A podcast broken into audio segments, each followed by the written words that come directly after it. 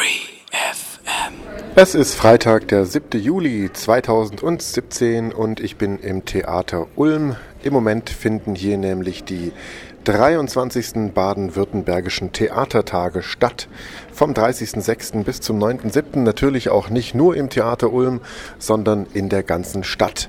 Heute äh, findet was Besonderes statt, äh, nämlich das World Café und die Podiumsdiskussion hier im Theater Ulm im Foyer mit dem Titel Was muss das Theater jetzt leisten? Die Podiumsdiskussion haben wir mitgeschnitten. Zu Gast waren dort der noch Ulmer Intendant Andreas von Stuttnitz, sein Nachfolger Kai Metzger, dann der Geschäftsführer des Deutschen Bühnenvereins Marc Grand Montagne und die Leiterin des Jungen Theaters beim Theater und Orchester Heidelberg, Natascha Kalmbach. Moderiert wird diese Veranstaltung von Bernd Mandt und ich, ich nehme es für euch auf. Ich bin Paulo Percoco. Free FM. Ja, herzlich willkommen im Gesprächskreis im Großen. Ähm, jetzt auch mit Mikrofon. Äh, das hat einen kleinen Grund. Ähm, wir haben ein, äh, ein Radioteam, das äh, gerne einen Podcast basteln würde über unsere Diskussion. Und deswegen äh, werden wir auf jeden Fall das Mikrofon bedienen. Und es gibt auch äh, zwei Menschen hier äh, im Publikum mit einem Mikrofon für Textmeldungen. Ich stelle uns vielleicht mal kurz vor. Wir haben äh, Natascha Kalmach, vom, äh, die Leiterin vom Jungen Theater beim Theaterorchester Heidelberg. Äh, neben mir links äh, Marc Montagne, Geschäftsführer. Grand Montagne. Ich wusste, dass da was fehlt. Ich wusste, dass da was fehlt. Äh, Geschäftsführer beim Deutschen äh, Bühnenverein. Dann links außen Andreas von Stuttnitz, Intendant hier am Haus. Und rechts von mir Kai Metzger, sein Nachfolger. Ja, Bernd Petit-Mand.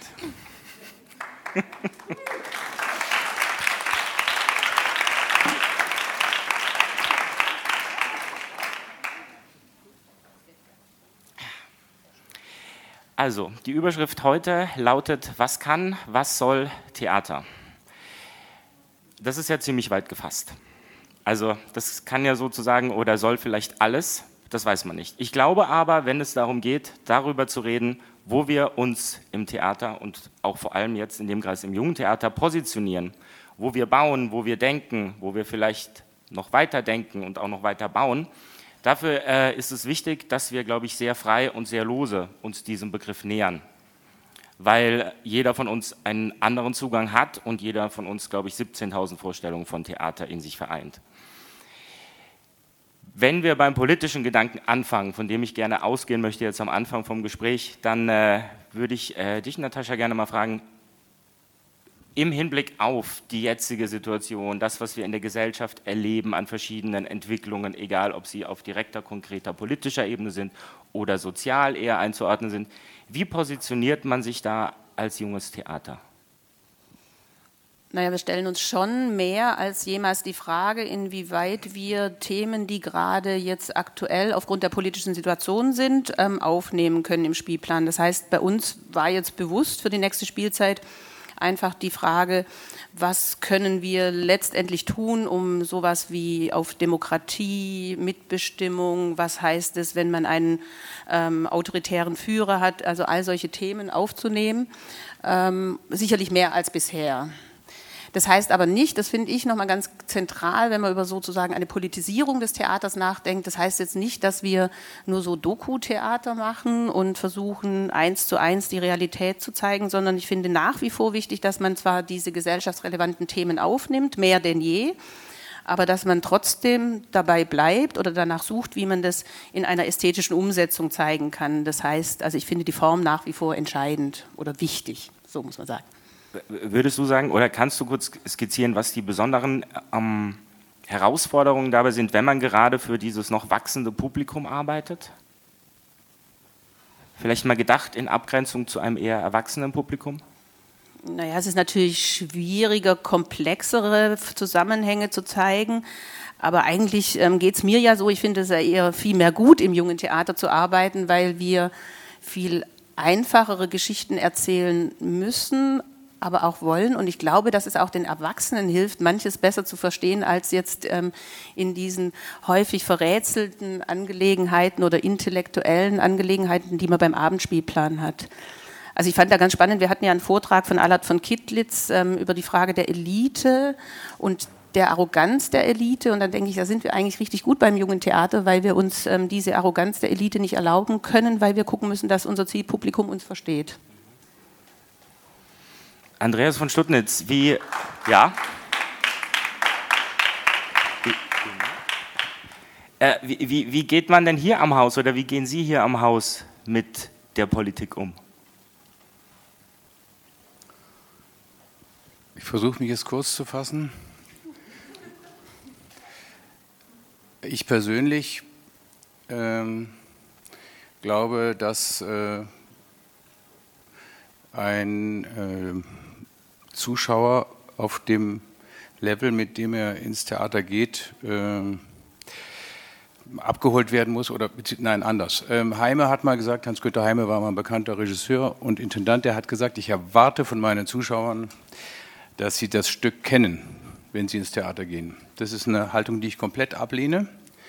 Äh, ein Abend, der ein komplett unvorbereitetes, aber interessiertes Publikum, und davon gehe ich aus, weil äh, sonst wären sie nicht im Theater, also beim Freiverkauf auf jeden Fall. Äh, bei den Abonnenten kann das mal so, mal so sein, weil äh, man hat halt das, vielleicht das Abo und an dem Abend eigentlich ist man nicht so richtig gestimmt, aber trotzdem ist man ja dann im Theater, man kann die Karte auch verfallen lassen. Also, ich gehe davon aus, dass jemand interessiert ist, wenn er ins Theater geht und dass er sich dem, was da auf der Bühne passiert, aussetzen will.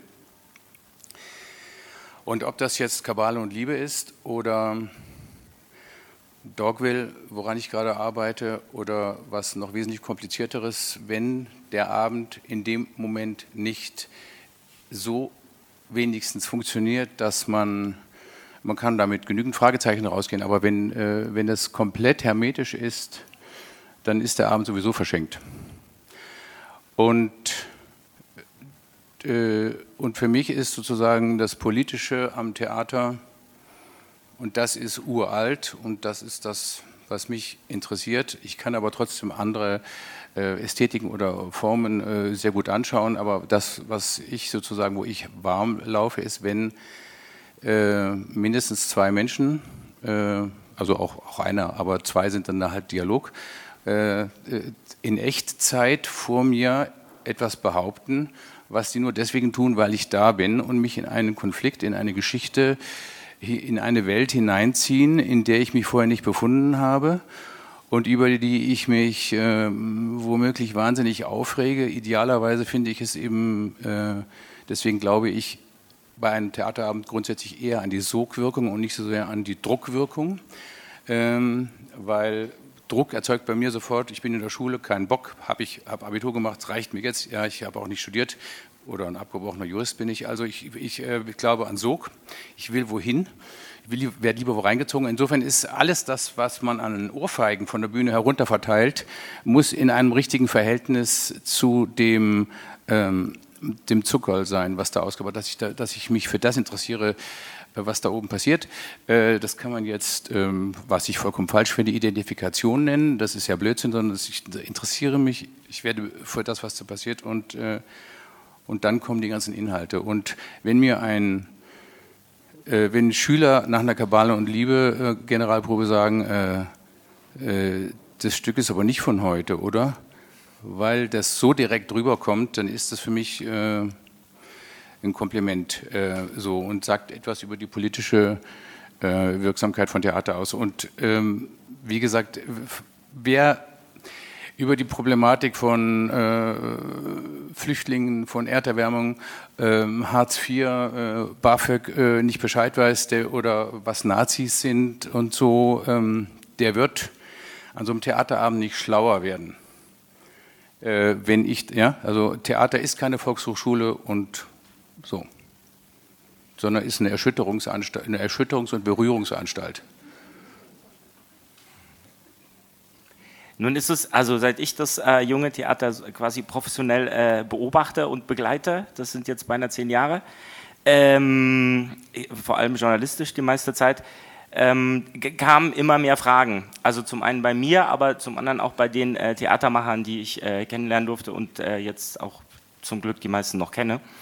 Ähm, und zwar, es, es gab immer äh, natürlich formale Fragen und ich finde gerade zur Zeit sieht man ganz extrem, dass sich, äh, dass sich da einiges tut. Also auf der formalen Seite, äh, ganz konkret gesagt, äh, der Performancebereich drängt in das Kinder- und Jugendtheater, äh, aber wirklich mit Druck und nicht mit Sog, finde ich in dem Fall.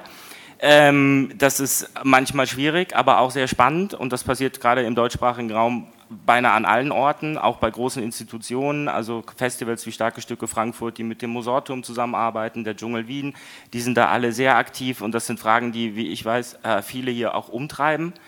Ähm, nicht nur Menschen, die für junges Publikum natürlich Theater machen, aber vor allem gerade, weil das neu ist, weil das am etablierten, natürlich auch an dem bewährten und äh, bekannten rüttelt auf der einen Seite und auf der anderen Seite gibt es aber immer noch diese ganz starke Bewegung, die sagt, aber wir wollen weiterhin Geschichten erzählen. Wir müssen diese Geschichten erzählen, die es gibt. Und davon gibt es ja auch so viele, wie wir auf der Welt sind und dann nochmal 13 Mal mehr. Deswegen würde ich gerne mal Herr Grand Montagne fragen, wie sehen Sie denn äh, so aus der Draufsicht gerade die Situation des jungen Theaters? Äh, vielfältig und divers. Nein, also wie, wie Ach, sehe ich die, die Situation des jungen Theaters? In vielerlei Hinsicht vielleicht vergleichbar mit den Situationen, mit denen auch das Erwachsenentheater spielt. Also verengte Spielräume, Zweckdenken, auch Fragen. Ich war gestern wieder auf einem Podium, da ging es auch wieder um die Frage künstlerische Autonomie oder politische Verzweckung. Wo hört das eine auf, wo fängt das andere an?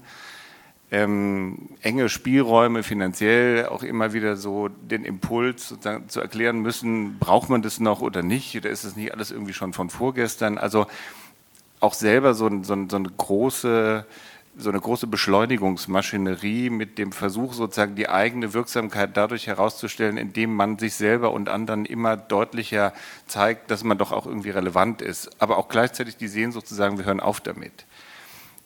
Und auch beim Kinder- und Jugendtheater würde ich jetzt sozusagen als völlig Fachfremder mal feststellen, dass die Gefahr, die auch im Theater an sich da ist, also die Frage zu stellen, was bringt das, für wen ist das gut, kann man das irgendwie vorhersehen und kann man das irgendwie auch steuern, natürlich da ist, weil sich unter diesem Schlagwort kulturelle Bildung, das ich grundsätzlich auch alles begrüße, natürlich immer so eine Erwartungshaltung, wie auch im Bildungssystem reinpfropft, man kann damit sozusagen irgendwas steuern und weiß genau, was rauskommt. Ja, also man weiß sozusagen, wie viele Kinder- und Jugendtheater muss ich sozusagen in die Kleinen reinstopfen, damit die in Mathe von der 5 auf eine 4 kommen. Ja, das wäre sozusagen die, die, die unendliche Geschichte davon. Aber es, es hat, es, das, das Spielerische muss geschützt werden sozusagen davor, dass es eigentlich nicht darum geht, jetzt unbedingt alles aus denen immer rauszuholen. Das ist so eine Tendenz, die glaube ich, jetzt erstmal in den politischen Feldern, also im kulturpolitischen und im bildungspolitischen Raum über diesem Kinder- und Jugendtheater schwebt. Und gleichzeitig muss man natürlich sagen, dass dieser Bereich voll von Widersprüchen ist. Wir haben jetzt gerade im Moment wieder die Phase, wo alle auf das, auf das Weitergehen des Projekts Kultur macht stark warten. 250 Millionen werden wieder ausgegossen. Wir haben aber gleichzeitig im Bildungssystem die paradoxe Haltung, dass der Kunst- und der Musikunterricht in weiten Teilen ausfällt und wir noch nicht mal empirisch nachweisen können, wie viele Stunden das sind. Also da muss man sagen, irgendwie wackelt da halt der Schwanz mit dem Hund. Ja? Also man, man versucht sozusagen über bestimmte Dinge von oben etwas zu kompensieren, aber es gelingt sozusagen erstmal nicht an den Orten, die es dafür gibt, nämlich in der Schule und vielleicht auch im Theater sozusagen Freiräume zu öffnen. Und auch Kinder- und Jugendtheater operieren ja meistens finanziell stark auf Kante. Obwohl sozusagen das, was man im politischen Raum verargumentiert, das ist gut, das braucht man. Wir waren jetzt gerade in Dresden oder gehen auch jetzt nach Leipzig. Das sind so Kinder- und Jugendtheater, die wahnsinnig in der Stadt auch anerkannt sind. Also da, da stehen auch alle auf und sagen, ich gehe da hin und ich gucke mir das auch an, auch wenn ich gar nicht ins Kinder- und Jugendtheater will. Und trotzdem ist es sozusagen schwer, bei dieser jährlichen Geldvergabe-Argumentation darauf hinzuweisen, dass es doch eigentlich auch zu wenig ist. Also das sind alles so Widersprüche in sich, in verschiedenen Systemen, die das vielleicht so ein bisschen bestimmen. Das wäre so meine Außenansicht. Also können wir mal bei der Frage, was soll äh, Theater vielleicht festhalten, dass vor allem das junge Theater nicht unbedingt ein Bildungsersatz werden soll. Und das, aber beim kulturellen Bildungsbegriff ist das wirklich die große Gefahr, weil der wird so oft missverstanden, dass man das ja kaum noch auseinanderhalten kann und meistens eigentlich als Ersatzunterricht verhandelt wird. Ja, zumindest ist die Erwartungshaltung so. Also es gibt ja auch eine Debatte darüber, es gibt auch in den Kulturverbänden und Institutionen eine Debatte darüber, aber es wird doch zumindest, wenn man den Ort des Künstlerischen verlässt, also das Theater verlässt, sehr schwierig noch zu erklären, warum es notwendig ist, Räume zu haben, bei denen man nicht genau sagen kann, was dabei rauskommt. Das ist aber natürlich ein gesamtgesellschaftliches Phänomen, unter dem auch andere Bereiche leiden. Da müssen wir uns irgendwie fragen, wenn das sozusagen der Trend der Zeit ist, woran hängt das, was kann man dem entgegensetzen? Aber das ist natürlich fürs Theater erstmal eine große Herausforderung. Eine große Herausforderung. Ja. ja. Äh, Herr Metzger, neu anfangen. Was, was würde, was, was ist die Idee beim Neuanfang für, hier explizit für das junge Publikum? Also das jetzt heute schon zu verraten wäre, glaube ich, sehr verwegen. Ähm, ich bin da noch im Sondierungsprozess, ähm, weiß aber, sehe Herrn Borowski im Auditorium, dass das äh, Kinder- und Jugendtheater hier sehr gut aufgestellt ist und sehr engagiert betrieben wird. Ich würde vielleicht versuchen, um das schon mal anzudeuten, den einen oder anderen Akzent äh, noch deutlicher im Bereich des Musiktheaters setzen zu wollen. Ähm, es gibt ja auch hier in Ulm eine Szene, die äh, sehr intensiv mich, sich mit Kinder- und Jugendtheater befasst. Ähm, da muss man sich jetzt nicht gegenseitig ähm, die Kundschaft weggraben, um es mal so zu sagen, sondern auch schauen, wo das äh, Theater Ulm sich vielleicht ähm, äh, noch ergänzend dazu ähm, positionieren kann. Und da ist für mich eine Herzensangelegenheit, äh, wie bringt man äh, die wunderbare Kunstgattung Oper, Musiktheater überhaupt äh, an junges Publikum ran. Also das wäre so ein Bereich, den ich ähm, im Auge habe. Es ist ja in, das, hat der, das haben Sie eben auch schon angesprochen, es ist wirklich so, dass in vielen Städten das, also zumindest ein oder vielleicht manchmal sogar zwei äh, Kinder- und Jugendtheaterhäuser wirklich also stark verwurzelt sind und einen riesengroßen Zuspruch haben. Sagen Sie, das ist hier auch so? Also so genau bin ich in der Szene nicht drin. Äh, das werde ich noch analysieren, das muss man auch analysieren. Ähm, ich hatte umgekehrt das große Glück, das klingt jetzt zynisch, an meinem jetzigen Standort in Detmold, als ich da 2005 äh, anfing, gab es keinen Theaterpädagogen am Haus. Und ich habe äh, das zur Bedingung gemacht, dass man diese Stelle schafft und äh, habe dann äh, da beharrlich weitergearbeitet, hatte dann einen zweiten, hatte eine FSJ-Stelle und habe dann äh, hinterher auch mein eigenes Kinder- und Jugendtheater räumlicher Art gehabt, damit die Theaterpädagogik, das ist ja an vielen Theatern so, ähm, nicht immer im Kampf begriffen ist, wann kriegen wir welchen Raum, wir sind das fünfte Rad am Wagen, ähm, wir müssen uns immer nach der großen Disposition richten, da ist dieses fette Musiktheater, dann ist die große, wichtige Schauspielpremiere, wo bleiben wir?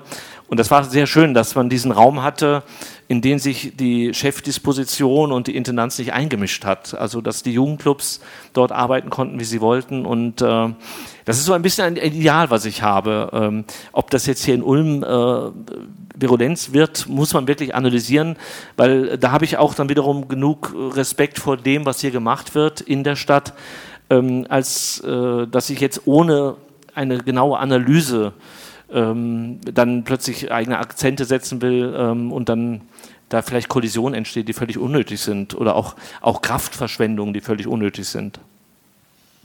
Arbeiten, wie man will, das nehme ich mal jetzt auf, weil solche Theatertage sind vor allem auch Arbeitstage, vor allem für den Arbeitskreis ähm, des Kinder- und Jugendtheaters Baden-Württemberg, von dem ja viele heute hier sind. Deswegen würde ich an dieser Stelle ähm, die Diskussion öffnen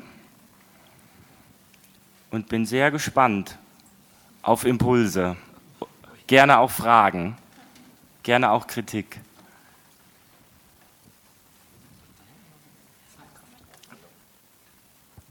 Eine Frage an Herrn Metzger, ähm, nur für mein richtiges Verständnis. Sie sagen, Sie möchten hier mehr Richtung ähm, Musiktheater für Kinder und Jugendliche gehen. Sehen Sie das als eine gleichwertige beziehungsweise als eine einheitliche Sparte Kinder- und Jugendtheater und Musiktheater oder sind das für Sie getrennte Bereiche? Nein, das würde ich nicht trennen. Also man muss Theater schon als Ganzes denken und es hat halt verschiedene Ausdrucksformen und da ist Musiktheater eine von vielen Ausdrucksformen. Es gibt ja auch den Tanz.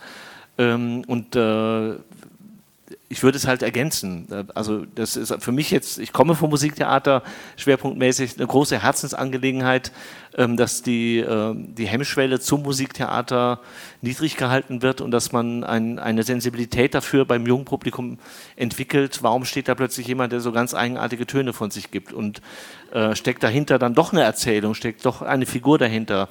Äh, das liegt mir am Herzen.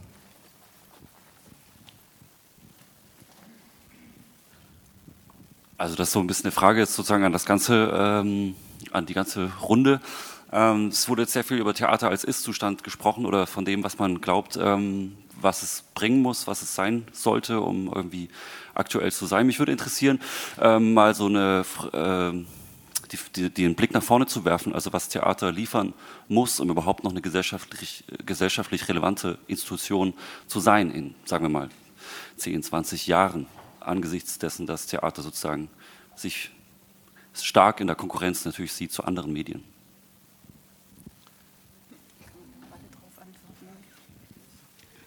Also für mich ist natürlich ein zentraler Unterschied zwischen Theater und der ganzen Digitalisierung, dass wir live irgendwas erleben. Das heißt, dieses Live-Erlebnis wird uns nie jemand nehmen können.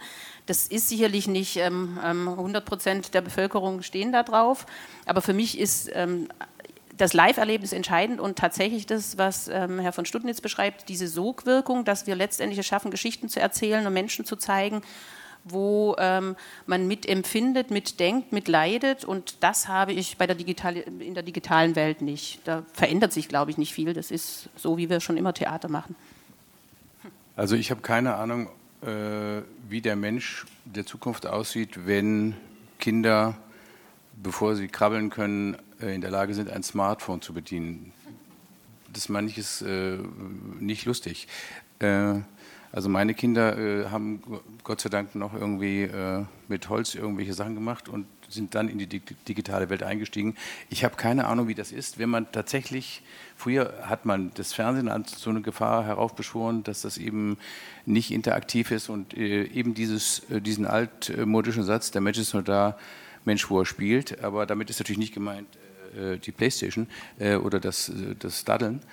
Ähm, also was das mit uns oder mit der, mit der Zukunft macht und ob es diesen, diesen, die ganz klare Setzung, dass äh, Theater die Urform aller Künste ist, weil sie alles beinhaltet.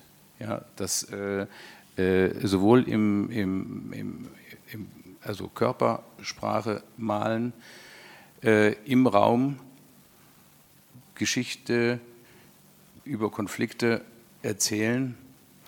Also wenn das uns verloren geht, dann äh, glaube ich, dann äh, vielleicht hören wir doch auf zu atmen und es gibt irgendeine andere Form von. Ich kann mir das nicht vorstellen, weil wenn ich das nicht glauben würde, dass das die Urform ist, weil du sagst, äh, äh, dieses Theater der Zukunft, wenn, wenn das, das, wo das alles herkommt, diese ganzen medialen äh, Abziehbilder, ähm, nämlich von dem ursprünglichen Geschichten erzählen, äh, dann äh, da, da, wüsste ich jetzt aber keine Antwort auf deine Frage, ehrlich gesagt. Also ich weiß nicht, weiß ich da nicht, was wir dann sind. Also ich werde es auch nicht mehr erleben, äh, aber ich kann es mir nicht vorstellen. Weil, nur ganz kurz, wenn man sich anguckt, äh, warum äh, Kino oder auch Musical äh, anscheinend ein, ein Bedürfnis längst erfüllt, was wir im Theater ähm, aus welchen Gründen auch immer nicht immer also hinkriegen. Also dass, dass wir als was Elitäres gelten, als eine ne, Nische, das ist, ähm, das ist ein Irrtum. Ja? Und wenn man so einen Kasten leitet, die, die Hauptaufgabe ist, äh, wie kriegt man diesen Irrtum ständig äh, sozusagen zumindest relativiert dass die Leute äh, keine Angst haben, da reinzugehen äh, und, und Jugendliche. Ne? Deswegen ähm, sage ich mal, also Jugendclubs, Jugendclubs, Jugendclubs äh, äh oder äh, auch Bürgertheater, alles, was dazu dient, äh, dass die sogenannte Kunst als eine Selbstverständlichkeit äh, erstmal ähm, immer wieder zu entlarven. Ja? Das ist nichts für Spezialisten, auch wenn es natürlich, äh, die wir das machen und, und damit das so unseren Beruf gemacht haben, dass sozusagen auf einer Bewusstseins, nämlich äh, Ebene, also Bewusstsein füreinander, wie wir miteinander das erzählen, spielen, äh, dass man da unten sitzt und denkt, äh, äh, geil, Ja, das ist ja der Grund, warum die meisten von uns zum Theater gehen, weil man unten sitzt und denkt, warum muss das geil sein, da oben zu stehen. Dass das oben was ganz anderes ist, wisst ihr alle. Ja, das ist ein komplett anderes Erlebnis. Ähm, kann auch sehr toll sein und so. Aber nein, also wenn das nicht mehr, wenn, wenn der, der Urimpuls nicht mehr äh, in uns sein sollte, dann ist es allerdings tot. Also wenn wir wirklich mit dem Smartphone nur noch aufwachsen, wenn wir nur noch Smartphone kennen. Ja, und das gilt ja auch für, für, äh, für äh, deswegen fand ich das heute äh, in, in ERCS, diese sehr lustige ähm, Darstellung von, wie man miteinander kommuniziert, äh, äh, fand ich schon, ja, es ist so, ich meine, für mich ist das keine Realität. Ich bin nicht bei Facebook, ich schreibe auch E-Mails und das ist, ich freue mich, wenn ich 90 Prozent aller E-Mails nicht mehr habe, wenn ich diesen Job nicht mehr habe, weil da so viel Schrott ankommt. Aber dieses permanente, mich, äh, ey du, ja, also ihr habt es ja alle gesehen, äh, Wahnsinn. Ne? Und ähm, das ist schon eine andere, das ist eine andere Existenzform. Ich bin mal gespannt, ob das so bleibt. Bin sehr gespannt. Also ich würde jetzt kurz einwerfen, ich, also oder nee, kurz, ich weiß nicht, ist eher so ein Statement dazu vielleicht einfach, weil ich glaube, wir können uns nicht, also ich, sich darauf auszuruhen, dass es, dass es ein Live-Erlebnis ist, ist schwierig und gefährlich.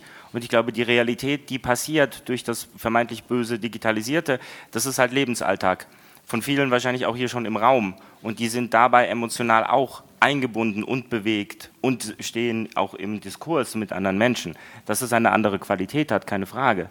Aber also ich finde, was, was, was immer so mitklingt, wenn man darüber redet, ist, dass es eine Art Feindbild gibt. Es gibt dieses Bild von, ui, jetzt sind alle Leute nur noch bei sich und wischen irgendwo rum und alles ist dann digital. Aber das ist ja nicht böse, das ist eigentlich famos. Das ist, ja, aber ich glaube, also es wird so ein bisschen als Gefährder immer also definiert. Oder? Weil wir hatten vorhin, äh, äh, Herr Grandmontagne, helfen Sie mir, wie hieß die, äh, was hat die Kritikerin gesagt, brauchen wir noch Theater im Zeitalter von Smartphones?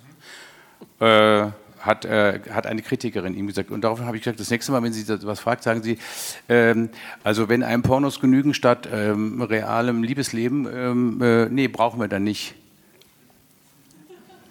Weil Pornos sind auch nichts Schlechtes erstmal, ja.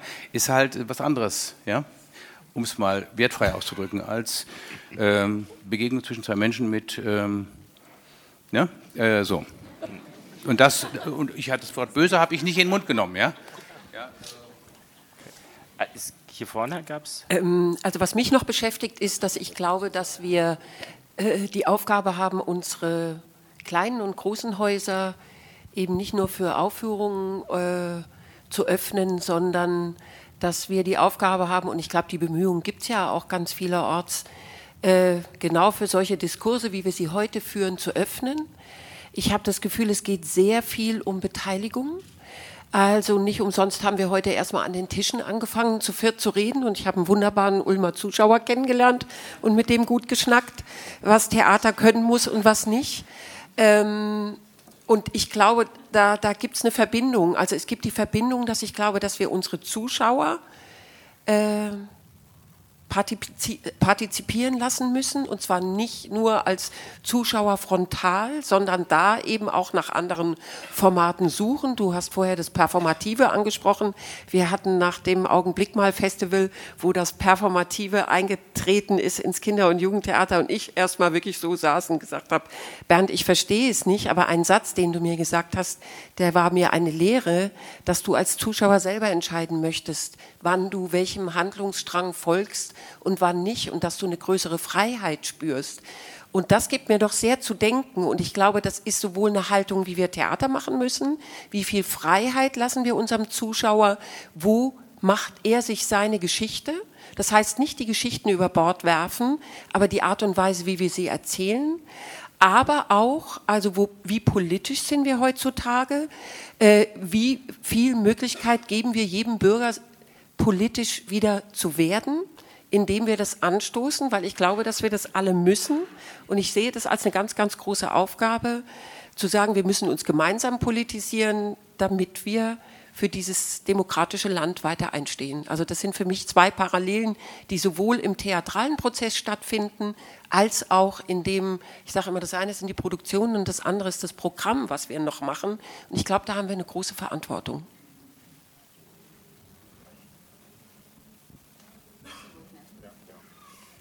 Ich wollte die Frage auch nochmal aufgreifen und sagen, dass ich die ähm, hochrelevant finde und auch ziemlich schwierig. Ich glaube, der erste Punkt ist erstmal tröstlich, da würde ich mich meinen Vorrednern anschließen. Es gibt so ein gewisses Urvertrauen darauf, dass Theater ist ganz alt, Theater wurde immer gespielt und ich glaube, die Sehnsucht nach Geschichten erzählen, nach Theater, die ist auch immer noch da. Ich meine, sonst wären längst sozusagen alle Zuschauerzahlen eingebrochen, sonst säßen Sie auch vielleicht alle nicht hier. Also ich glaube, an dem Punkt kann man anknüpfen, aber es sollte tatsächlich nicht zur Handlungsunfähigkeit verdammen und auch schon sozusagen gar nicht zum Aufbauen von Feindbildern oder Dichotomien. Ich glaube, Theater muss sozusagen sich ständig abarbeiten an diesem Anspruch, die, die Relevanz des Moments irgendwie immer zu erweisen. Das klappt mal und das klappt mal nicht. Aber wichtig ist sozusagen, irgendwie den, den, den, Kontakt nicht zu verlieren. Also reinzuhören in die Gesellschaft, reinzuhören ins Publikum, reinzuhören, auch in, vor allen Dingen in den Nicht-Theaterbereich, ist ganz wichtig, um irgendwie zu merken, da fliegt was. Und eine Beobachtung wäre auch die, die ich mit dir teile, zu sagen, die Digitalisierung hat viele Dinge viel ähm, durchlässiger gemacht, viel horizontaler und wir merken sozusagen, dass Umgangsformen, Kommunikation, aber auch Führung, Steuerung von Dingen sich viel mehr auf eine gewisse Weise verflacht, aber auch neue Herausforderungen mit sich bringt. Und die Idee, dass sozusagen also ein, ein starres Publikum von 600 Leuten auf eine Bühne guckt, der Musikbereich noch äh, krasser, weil da passiert ja nichts. Da sitzen ja nur Leute und spielen Instrumente und alle gucken irgendwie drauf. Also diesen Moment zu sagen, wo ist denn da sozusagen die Transformation und wo ist da der Resonanzraum, dass mit einem etwas passiert, dass ich also sozusagen ohne dinglichen Zweck da drin sitze und gucke mir drei Stunden Oper an oder, oder vier Stunden irgendwie ein Theaterstück. Da muss ja irgendwie was dran sein. Und es ist immer, glaube ich, dann etwas dran, wenn derjenige, der da sitzt, sich da irgendwie selber wiederfindet und den Schritt zum Perspektivwechsel schafft. Und gestern, ich war gestern beim Theaterpreis des Bundes und da war eine Vorstellung von einem Menschen, Herrn Siemsen, der hat was total Verrücktes gemacht. Der hat sich ein paar alte Eisenbahnwaggons gekauft und die machen in Norddeutschland, fahren die damit gewissermaßen rum und machen Theater vor Ort. Also mit diesen Eisenbahnwaggons, da leben die Künstler und alles drin. Die sind dann eine Woche da, gehen in so ein Dorf rein, machen die Interviews, stricken daraus ein Theaterstück und am Schluss sitzt das ganze Dorf da und spielt Theater. So, und da kann man sagen, da passiert also sehr viel mehr, als ich kaufe mir jetzt eine Karte, gehe ins Haus und gehe wieder raus. Und sozusagen, aus, aber wichtig ist, glaube ich, auf jeden Fall die Feststellung, es gibt nicht den Königsweg und die eine Lösung für alle. Es gibt nicht das Theater, sondern wir leben in einer Gesellschaft extremer Vielfalt und wir sollten auch ein Theater der Vielfalt dulden. Also es äh, muss sozusagen den grünen Hügel in Bayreuth geben, weil auch das hat natürlich eine magische Wirkung.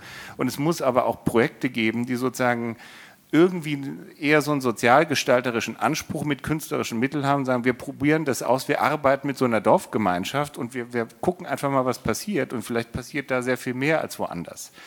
Und ich glaube, dass man in solchen Runden, also mit dem Aufmachen von Häusern, den Diskurs suchen, aber auch das sich eingestehen, der, der, wir leben in einer Zeit hochgradiger kollektiver Ratlosigkeit und einer absoluten Repräsentationskrise. Also wenn alle gehen zur Arbeit, die Wirtschaft funktioniert, ja, alle Staats- und Regierungschefs sind hier, aber der Staat an sich durchlebt eine Repräsentationskrise. Und die manifestiert sich natürlich im Theater, die manifestiert sich in den Künsten, die führt zu einer großen Ratlosigkeit. Und gerade in meinem Beruf, wo ich sozusagen gezwungen bin, die Geschichte politisch zum Narrativ umzuformulieren und zu sagen, ja, das ist aber wichtig und nur weil man nicht sagen kann, da kommt eine Million reingestopft und dann kommen bessere Kinder raus, ähm, das funktioniert halt irgendwie nicht. Das funktioniert ja schon in der Schule nicht. Und also da irgendwie den Kontakt nicht zu verlieren und immer wieder mit jeder einzelnen Aufführung, mit jedem einzelnen Gespräch, mit jeder einzelnen Haltung irgendwie zu zeigen, dass wir sozusagen aktiv diesen Weg suchen dann habe ich auch das Vertrauen, dass wir damit auch, glaube ich, weiterkommen. Also nur wenn man sich nicht abarbeitet daran, dann ist, glaube ich, Theater tot. Genau wie die Idee Kultur für alle ist auch totaler Quatsch. Das gibt es ja gar nicht. Also ein Theater kann nie für alle sein.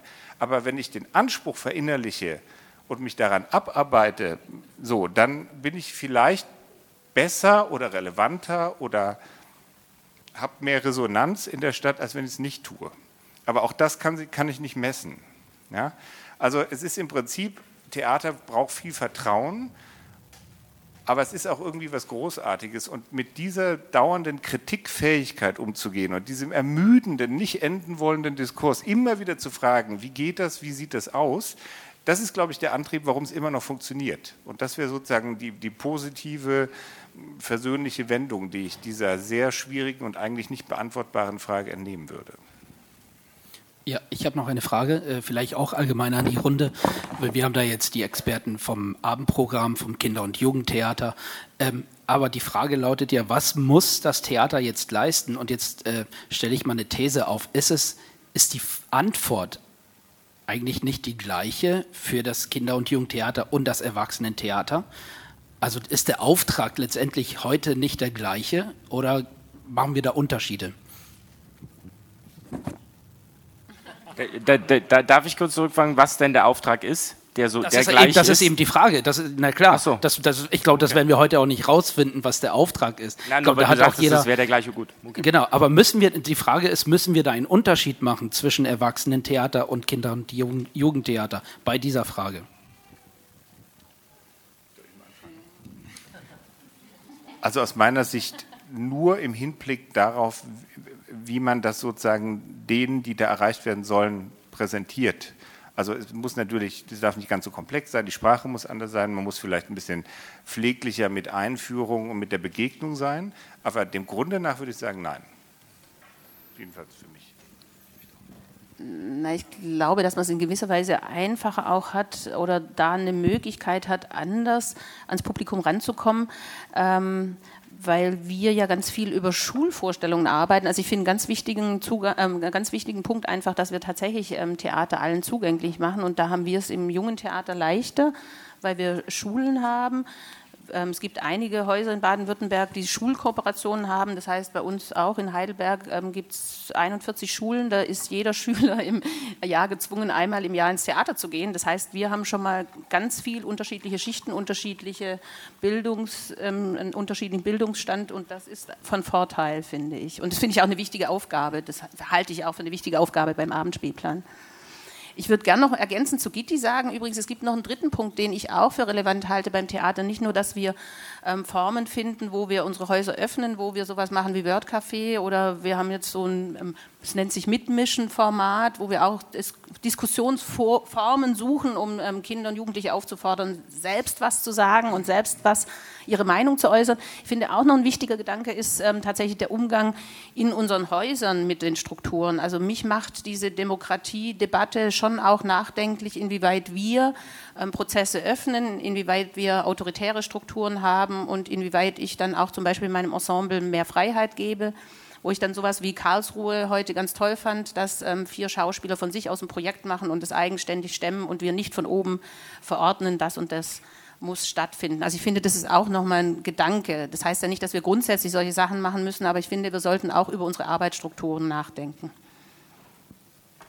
Aber nur ganz kurz dazu, aber ich glaube, also das war doch schon immer so.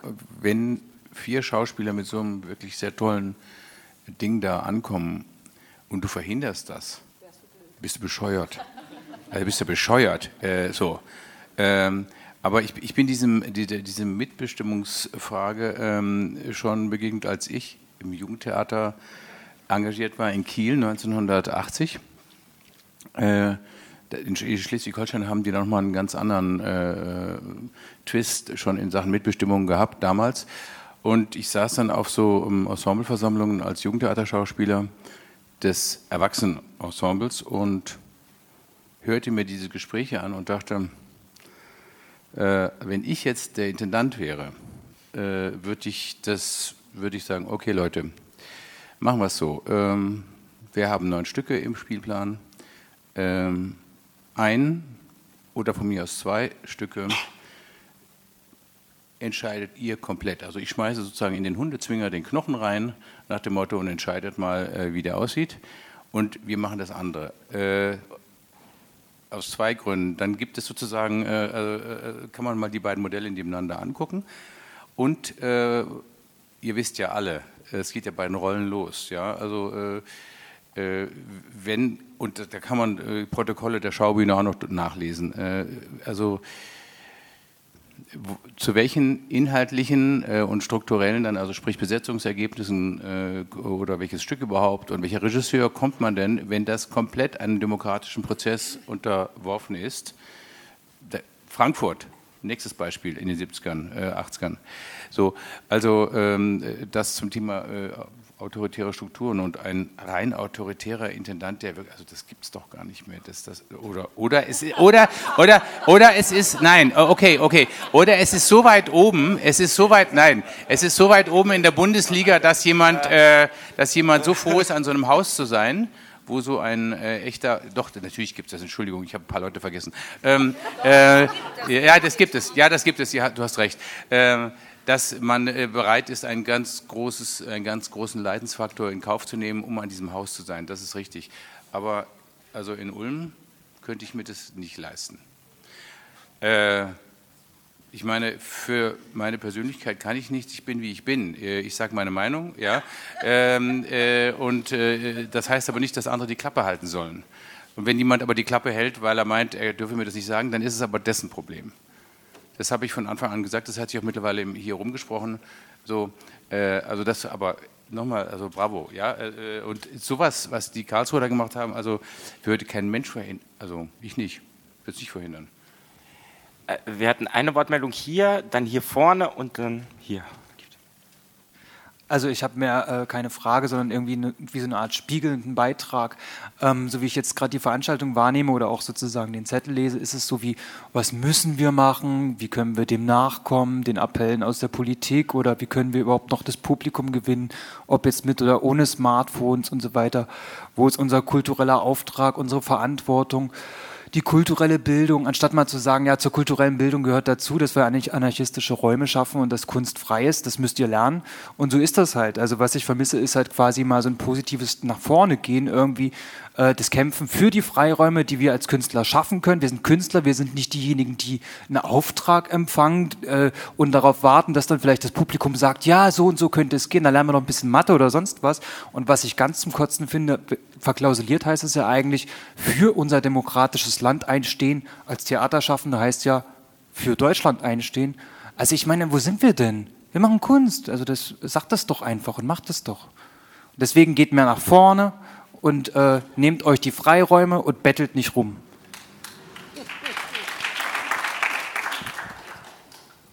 Da habe ich es jetzt ein bisschen schwer gegen anzureden, weil ich noch einen kleinen Schritt zurück machen möchte, und zwar auf Ihre kurze Aussage eben, Namen weiß ich nicht mehr. Also ich bin einfach nur Zuschauerin, ja, hier aus Ulm. Ähm, ich sehe schon einen Unterschied zwischen Abendtheater oder Abendprogrammen und Kinder- und Jugendprogrammen. Denn im Abendtheater sitzen Menschen, die schon was mitbringen und von daher andere Erwartungen haben. Und das ist doch beim Kinder- und Jugendtheater wunderbarerweise nicht der Fall. Wunderbarerweise meine ich jetzt, dass man da ganz anders nochmal arbeiten kann und beim Abendtheater arbeiten muss, finde ich. Jetzt. Ah, Entschuldigung. Äh, ja, jetzt waren viele Wortbeiträge dazwischen. Ich will noch eine Bitte äußern. Die, äh, ich möchte eine Bitte äußern an Herrn Metzger. Also äh, ich finde, äh, ich denke, das hat sich in Ulm entwickelt über die Laufe, äh, über die, ähm, äh, im Laufe der Jahre, was jetzt da ist an Kinder- und Jugendtheater. Ich finde, ein Neuanfang eines Intendanten würde ich so mir wünschen, dass sie noch mal eine Kante drauflegen. Also, dass man sagt, nicht nur im Musiktheater, sondern auch im Schauspiel. Wir haben hier wirklich eine wunderbare Aufführung vom Ulmer Theater gesehen, Biene im Kopf. Aber dispositorisch klappt es noch nicht so ganz, dass die auch vormittags spielen kann. Also ein Schauspiel auch vormittags, das heißt irgendwo vielleicht aufstocken, ein paar Schauspieler auch vielleicht fürs Kinder- und Jugendtheater oder ein großes Ensemble. Aber der Neubeginn eines Intendanten ist doch, boah, das ist doch das Par excellence. Da habe ich einen ganz großen Wunsch, dass man hier aber echt noch mal 50 Prozent draufhaut. Den nehme ich gerne mit, diesen Wunsch. Den nehme ich sehr gerne mit. Äh, mit den Stellen, da muss ich mit Frau Weishardt nochmal reden. Ähm, nein, ich, also ich, ich, hoffe, ich bin da nicht falsch rübergekommen. Ich bin nur noch nicht in der Situation, äh, es zu konkretisieren. Ähm, ich, also Sie können sich vorstellen, mit wie vielen Menschen man im Theater und in der Stadt reden muss, ähm, um überhaupt mal das Ganze äh, zu begreifen und dann die Weichen zu stellen. Ich möchte aber eine Sache äh, zu dem ähm, jungen Kollegen dort hinten sagen.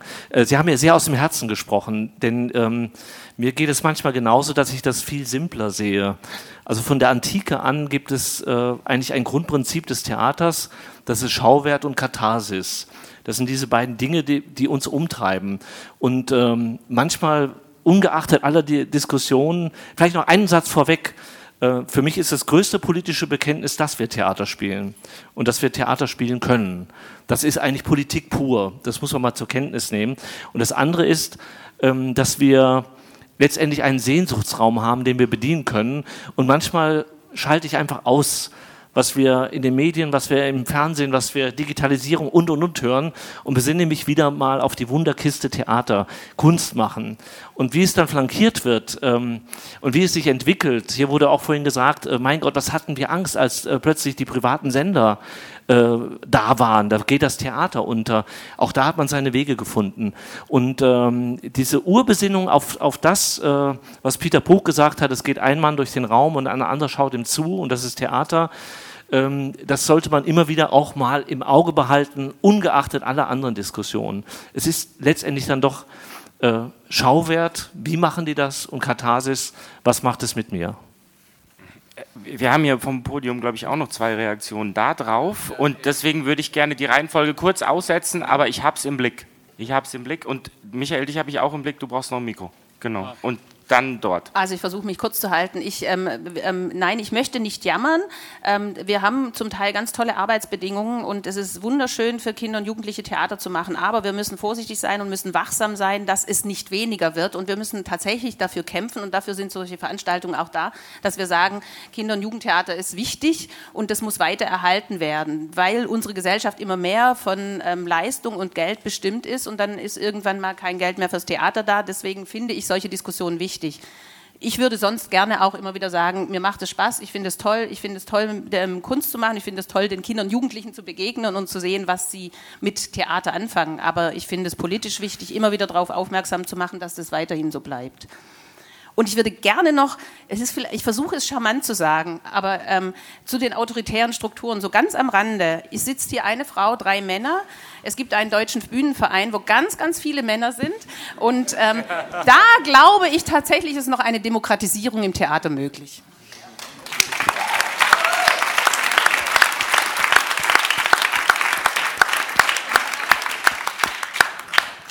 Haben wir übrigens schon aufgenommen. Das Thema Frauen ist äh, hat eine große. Ja, ihr braucht jetzt nicht zu lachen, das thematisieren wir. Du bist Zeugin. Äh, natürlich fangen wir mit. Natürlich ist das ein Problem. Wir haben fast überhaupt keine Frauen. Thema müssen wir uns drum kümmern. Ähm, ich wollte auch noch mal zu Ihnen sagen, ich fand den in, die, Zuspitzung eigentlich ganz gut, aber ich habe auch gar nicht das Gefühl, dass ich da jetzt ähm, irgendwie, also ich bin da gar nicht anders, das ist ja so in mir ich befinde mich nur jetzt gar nicht nur im Theater, sondern ich sehe tatsächlich den ganzen anderen Kontext. Ja. Ich mache ja keine Arbeit im Theater, sondern befinde mich in dem Raum, der außerhalb des Theaters ist. Das ist manchmal ein bisschen mühsam, aber äh, wenn, wenn nicht das, was Sie gesagt hätten, wenn ich das nicht glauben würde, würde ich das ja nicht machen. Also genau sozusagen dieses, dieses Kämpfen für zweckfreie Räume, für die Anarchie des Theaters, das ist ja der Urgrund und deswegen kommen ja Leute auch, nicht wegen irgendwas anderem. Also insofern, ich bin aber da auch nicht pessimistisch. Das habe ich ja versucht in diesem etwas äh, sperrigen Kommentar eben zu sagen. Ich bin überhaupt nicht pessimistisch, weil ich glaube, am Ende siegt diese Idee und es siegt auch die Sehnsucht danach. Nur tatsächlich zu gewährleisten, dass es so bleibt und auch, dass man die Freiheit hat. Und das war ja die Ursprungsfrage. Also sind wir hier irgendwie in so einem politischen Raum, ja oder nein? Und wenn man den Blick äh, von Deutschland mal wegnimmt, gibt es ja schon einige äh, Länder, wo man irgendwie klar wird, Kunstfreiheit ist also nichts, was vom Himmel fällt oder ein Automatismus ist, sondern es wird irgendwie, das ist was, was äh, jetzt irgendwie geschützt werden muss. Und im Übrigen, wir versuchen auch da sozusagen als Verband, der wir ja gar kein Theater machen, relevant zu bleiben. Wir haben mit dem Gorki-Theater, dem Institut für Auslandsbeziehungen und dem Goethe-Institut versuchen wir im Moment gerade so ein Pilotprojekt zu initiieren, dass wir Theatermacherinnen aus der Türkei die also sozusagen die, die Repression spüren, aber noch nicht sozusagen in diesen Apparat reinkommen, dass wir denen mit so einem Stipendiensystem, was über das Auswärtige Amt läuft, eine Beschäftigungsmöglichkeit von sieben bis zwölf Jahren an deutschen Häusern einräumen. Also nicht, ja, also nicht irgendeine Art von, von mildem Asyl, sondern die sollen kommen und hier arbeiten. Und es ist zumindest so ein, so ein Signal mal auf einer kleinen Ebene und die Politik debattiert im Moment darüber, ob man das über das Theater hinaus und auch natürlich über den Bereich Türkei hinaus machen kann. Aber weil da gibt es, glaube ich, eine Verantwortung, der man auch gerecht werden muss. Auch wir waren ja vor ein paar Jahren mal in der Situation, dass äh, naja, das irgendwie nicht so friedlich war und nicht so nett wie hier. Und deswegen, also das sind alles so Sachen, da kann man das auch zeigen und dann kann man das auch irgendwie mit kleinen praktischen Sachen eben unterfüttern. Und deswegen, aber die, die Uridee, die Sie genannt haben, die, glaube ich, die tragen wir alle, also jedenfalls ich und ich glaube auch alle anderen, die hier sitzen. Äh, ja, ich wollte noch mal kommentieren. Es sitzen ja nicht nur eine Frau und drei Männer da, sondern es sitzen ja auch äh, nur Theaterleiter auf dem Podium. Also wenn es um eine Diskussion geht, was kann Theater leisten, dann vermisse ich durchaus die Künstler, dann vermisse ich vielleicht auch mal eine Ausstatterin oder also das könnte eine Diskussion ja wirklich divers machen und vielleicht auch anarchische Räume äh, öffnen und das Ganze mal ein bisschen wilder treiben. Und noch ein Kommentar zu Ihnen, äh, Herr von Stuttnitz.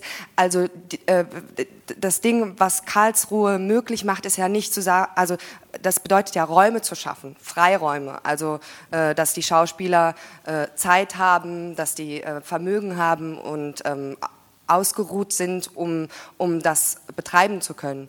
Also ich glaube, das ist ja die Grundvoraussetzung, die es braucht, um so ein Projekt stemmen zu können. Und ähm, die haben neben ihren ganzen Probenphasen auf ihre eigene Initiative haben die äh, äh, recherchiert und das äh, erarbeitet und haben dann die Möglichkeit gehabt, sechs Wochen zu bekommen, wo sie das irgendwie zusammenkriegen. Aber das braucht es ja, also, und nochmal zu diesem Mitbestimmungsrecht der 70er Jahre. Ich kann dieses Argument ehrlich gesagt nicht mehr richtig gut hören, weil es ist ja eine andere Zeit. Also es geht ja nicht darum, dass die äh, Schauspieler oder die Künstler sagen, äh, wir wollen den äh, Job des Dramaturgen und der Leitung abschaffen. Also das ist ja ganz wichtig, dass da jemand ist, der entscheidet, was wir denn jetzt letztendlich machen, sondern es geht darum, Ensembleversammlungen äh, zu initiieren und nicht nur zweimal im Monat, äh, in, in, der Spielzeit, sondern regelmäßig, dass man gehört wird, dass man äh, über Themen spricht, dass man Stücke diskutiert und diese Stücke, dafür muss man die Zeit geben, dass man die lesen kann. Also all diese Dinge, äh, ähm, da, da, ist so viel Möglichkeit zu verändern und äh, Räume zu schaffen, äh, wo ich dann dieses Mitbestimmungsrecht der 70er Jahre, das dann gerne da als Gegenargument kommt, ehrlich gesagt ähm, nicht, also nicht mehr ganz stimmig finde.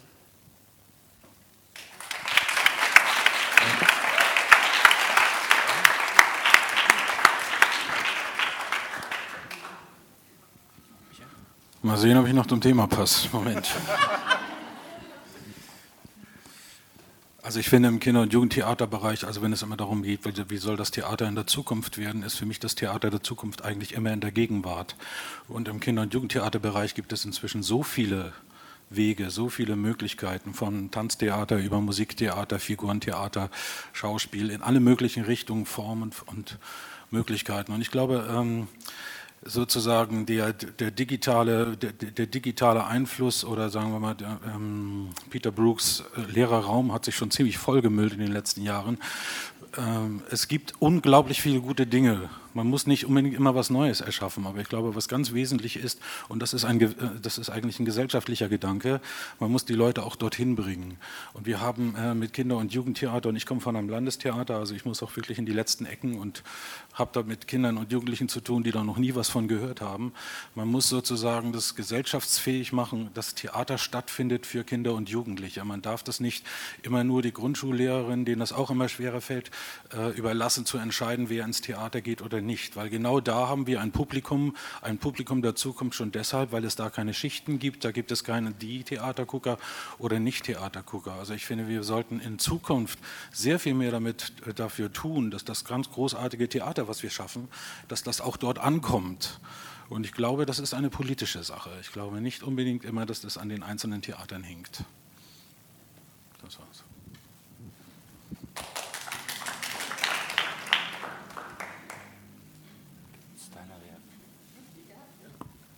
Mir fällt da schnell eine Reaktion ein, weil ähm, letztendlich das, was ich gesagt habe, das ist jetzt in Heidelberg das Modell, Heilbronn macht es auch, ich weiß nicht, wer sonst noch macht, diese Kooperationsmodelle, ihr macht es auch. Und ehrlich gesagt, das könnte von der Politik kommen, das muss nicht von den einzelnen Intendanten kommen, die Kooperationsverträge schließen, sondern das kann letztendlich ähm, auch ähm, von einer Landesregierung mitgetragen werden, zu sagen, jeder Schüler muss einmal im Jahr ins Theater. Wäre ein politischer Auftrag, würde der Gesellschaft sicherlich gut tun. Kann ich denn noch so. Ah. Ähm, ja, ich wollte nur äh, kurz noch äh, da anschließen, weil äh, vorhin aufgetaucht ist, naja, was sind die Unterschiede so mit äh, Kinder- und Jugendtheater und Abendspielplan? Aber also ich finde, äh, in, also egal jetzt, äh, wer da vor einem sitzt, es ist doch irgendwie grundsätzlich erstmal, dass man irgendwie ein Anliegen hat oder ein Thema, über das man sprechen will. Und das ist doch unabhängig vom Alter oder von der Zielgruppe, finde ich. Und also das ist äh, für uns oder es freut uns bestimmt als Team sehr, dass wir ähm, da jetzt so positiv genannt wurden und unsere Leitung vermutlich auch. Aber ähm, ähm, dazu wollte ich nur noch sagen, also da war, glaube ich, ähm, eine Grundvoraussetzung irgendwie auch überhaupt erstmal, dass äh, ein Vertrauen da war in die Leute, die man angestellt hat, dass äh, sie sowas machen können. Und äh, ich würde mal sagen, dass also ähm, das ist erstmal eine Hauptvoraussetzung eigentlich erstmal, dass es äh, dass sie das auch leisten können. Ja, ich könnte jetzt mal als Ausstatterin was zu dieser Diskussion sagen. Und zwar ähm, bin ich in allen, in, in, wahnsinnig vielen Bereichen tätig gewesen in meinen 20 Theaterjahren und ähm, finde wahnsinnig wichtig, dass ich das jetzt so äh, hier mitteilen kann. Kinder- und Jugendtheater oder mal ein Weihnachtsmärchen auszustatten, ist eine ganz große Verantwortung und braucht auch sehr viel Einfühlungsvermögen, was ich genauso bei der Oper auch gebrauche. Weil da wird oft ähm, so, was gerade Ausstattungsetats vielleicht betrifft oder auch so Arbeitsaufwand, wird das oft ein bisschen unterschätzt. Äh, für mich ist es saumäßig wichtig, gutes Kinder- und Jugendtheater, also Ausstattung, eine gute Ausstattung zu machen ähm, und auch gerade die Ästhetik und die Sichtweisen für Kinder auch da schon zu formen. Also es geht ja auch in eine Abstraktion oder eben in eine heutige Zeit und in eine fantastische Zeit ähm, dass man da auch sieht, wie, wie aufwendig und wie wichtig das und, und verantwortungsvoll das, das sein soll. Ähm, also also ich als Ausstatterin empfinde Kinder- und Jugendtheater gera äh, gerade so aufwendig wie eine große Wagner-Oper. Also Weihnachts, zum Beispiel, wenn ich jetzt das vergleiche mit einem großen Weihnachtsmärchen, so, in einem großen Stadttheater.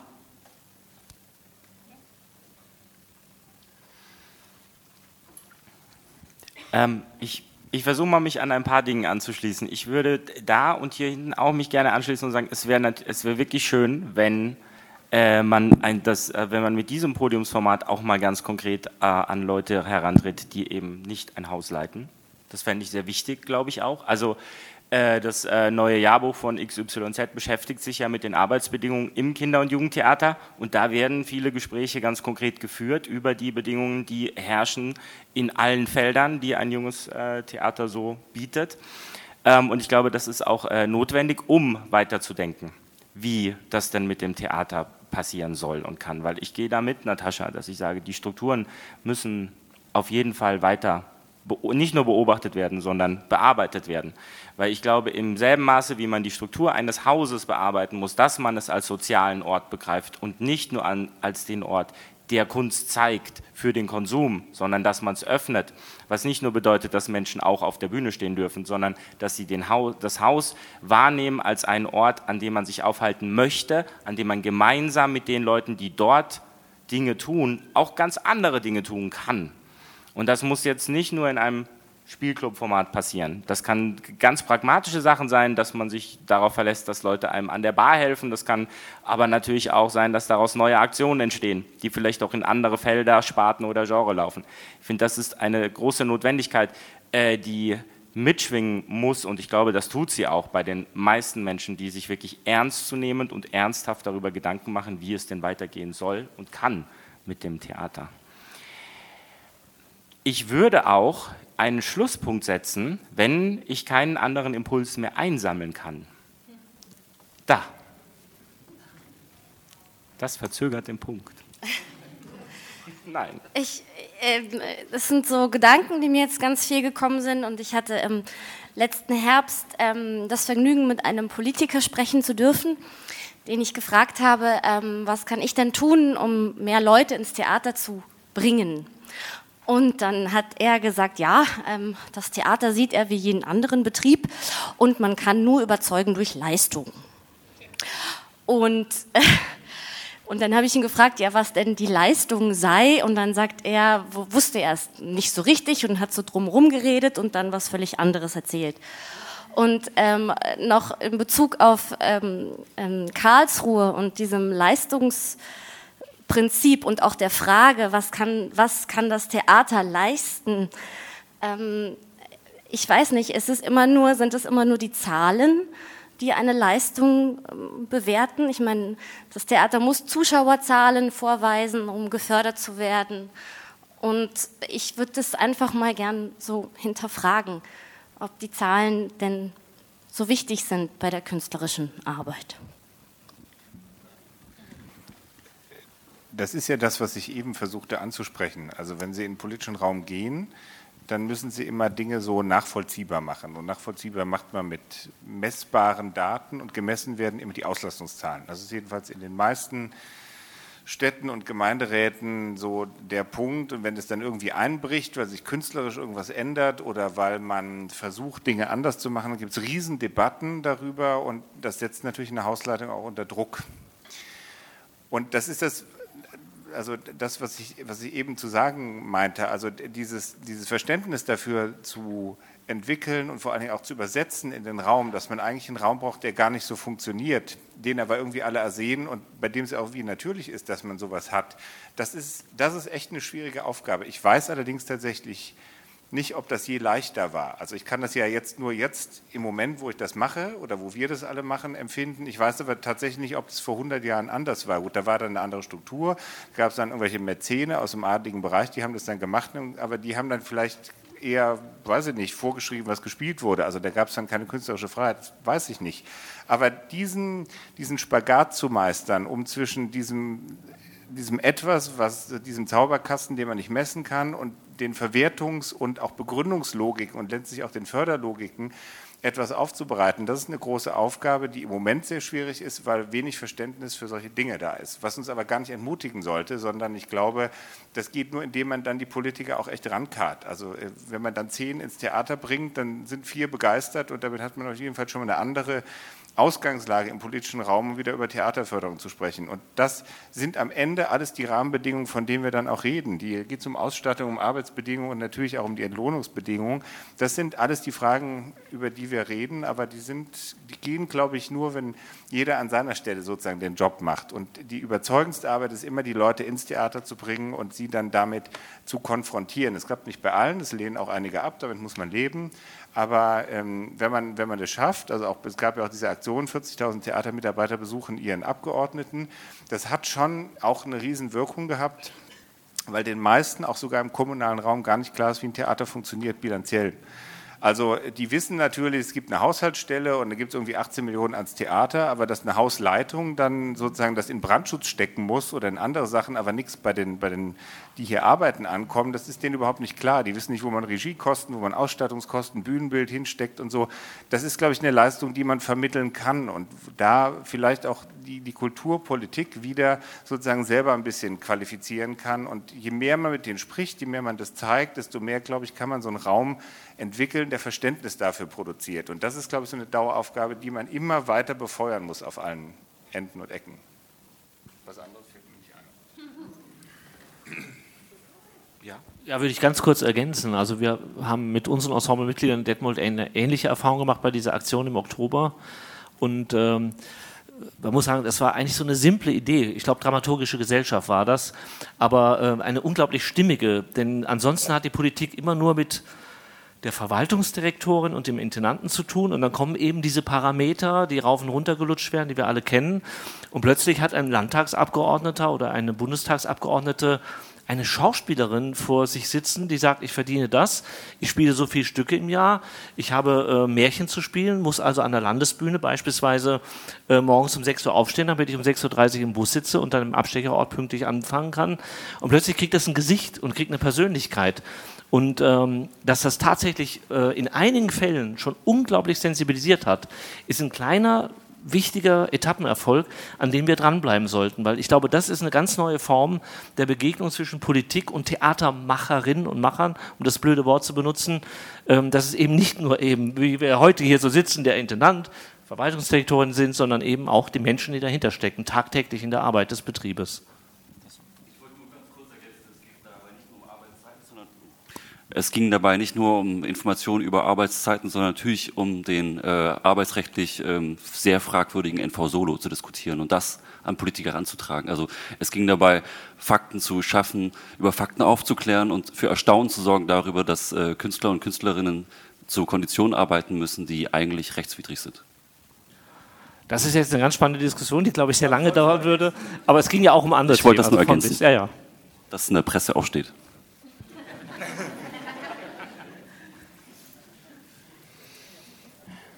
So, der Blick auf die Uhr sagt, wir sind eine Minute über der Zeit. Ich glaube, das wird uns verziehen. beinahe Punktlandung, beinahe Punktlandung. Ähm,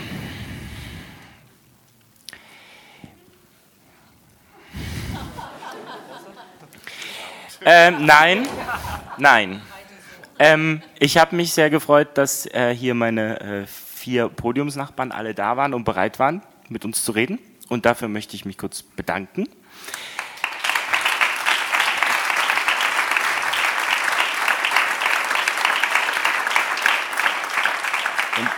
Ich möchte mich an alle bedanken, die mit uns geredet und gedacht haben und vielleicht auch ihre Meinung im Stillen einfach für sich behalten haben. Das ist auch immer sehr schick.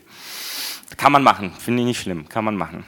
Ich ähm, hätte mir gewünscht, dass wir uns vielleicht ein bisschen weniger versteckt hätten hinter sehr schönen, auch durchaus wahrscheinlich empathisch aufgebauten, ähm, aber dennoch so Mutmachphrasen oder dieses Bestätigende auch. Also ich glaube auch, dass Theater einen Zauber hat, aber ich glaube, dass der uns nicht schützt, so richtig. Und ich glaube, dass wir uns oftmals ein bisschen rausreden und die Situation ein bisschen ähm, schöner verpacken wollen, dadurch, dass wir uns berufen auf Historisches, dass wir uns auf die Entstehungsgeschichte und vielleicht auch andere äh, Dinge, die vorangegangen sind, äh, beziehen.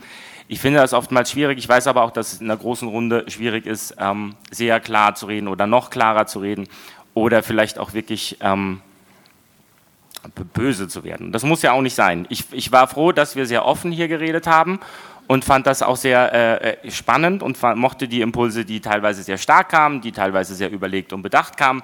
Das mochte ich alles sehr zusammen. Und das hat mich sehr gefreut. Und ich glaube, dass es ein guter Weg ist. Ja? Aber dennoch wollte ich kurz gesagt haben, dass ich mir noch was hätte gewünscht. Aber das macht ja nichts. Wir haben ja noch ein paar Jahre Zeit mit dem Theater. Da können wir noch so einiges machen. Na? Eben. Und deswegen wünsche ich jetzt allen einen wunderschönen Abend und noch äh, ganz großartige restliche Festivalwoche.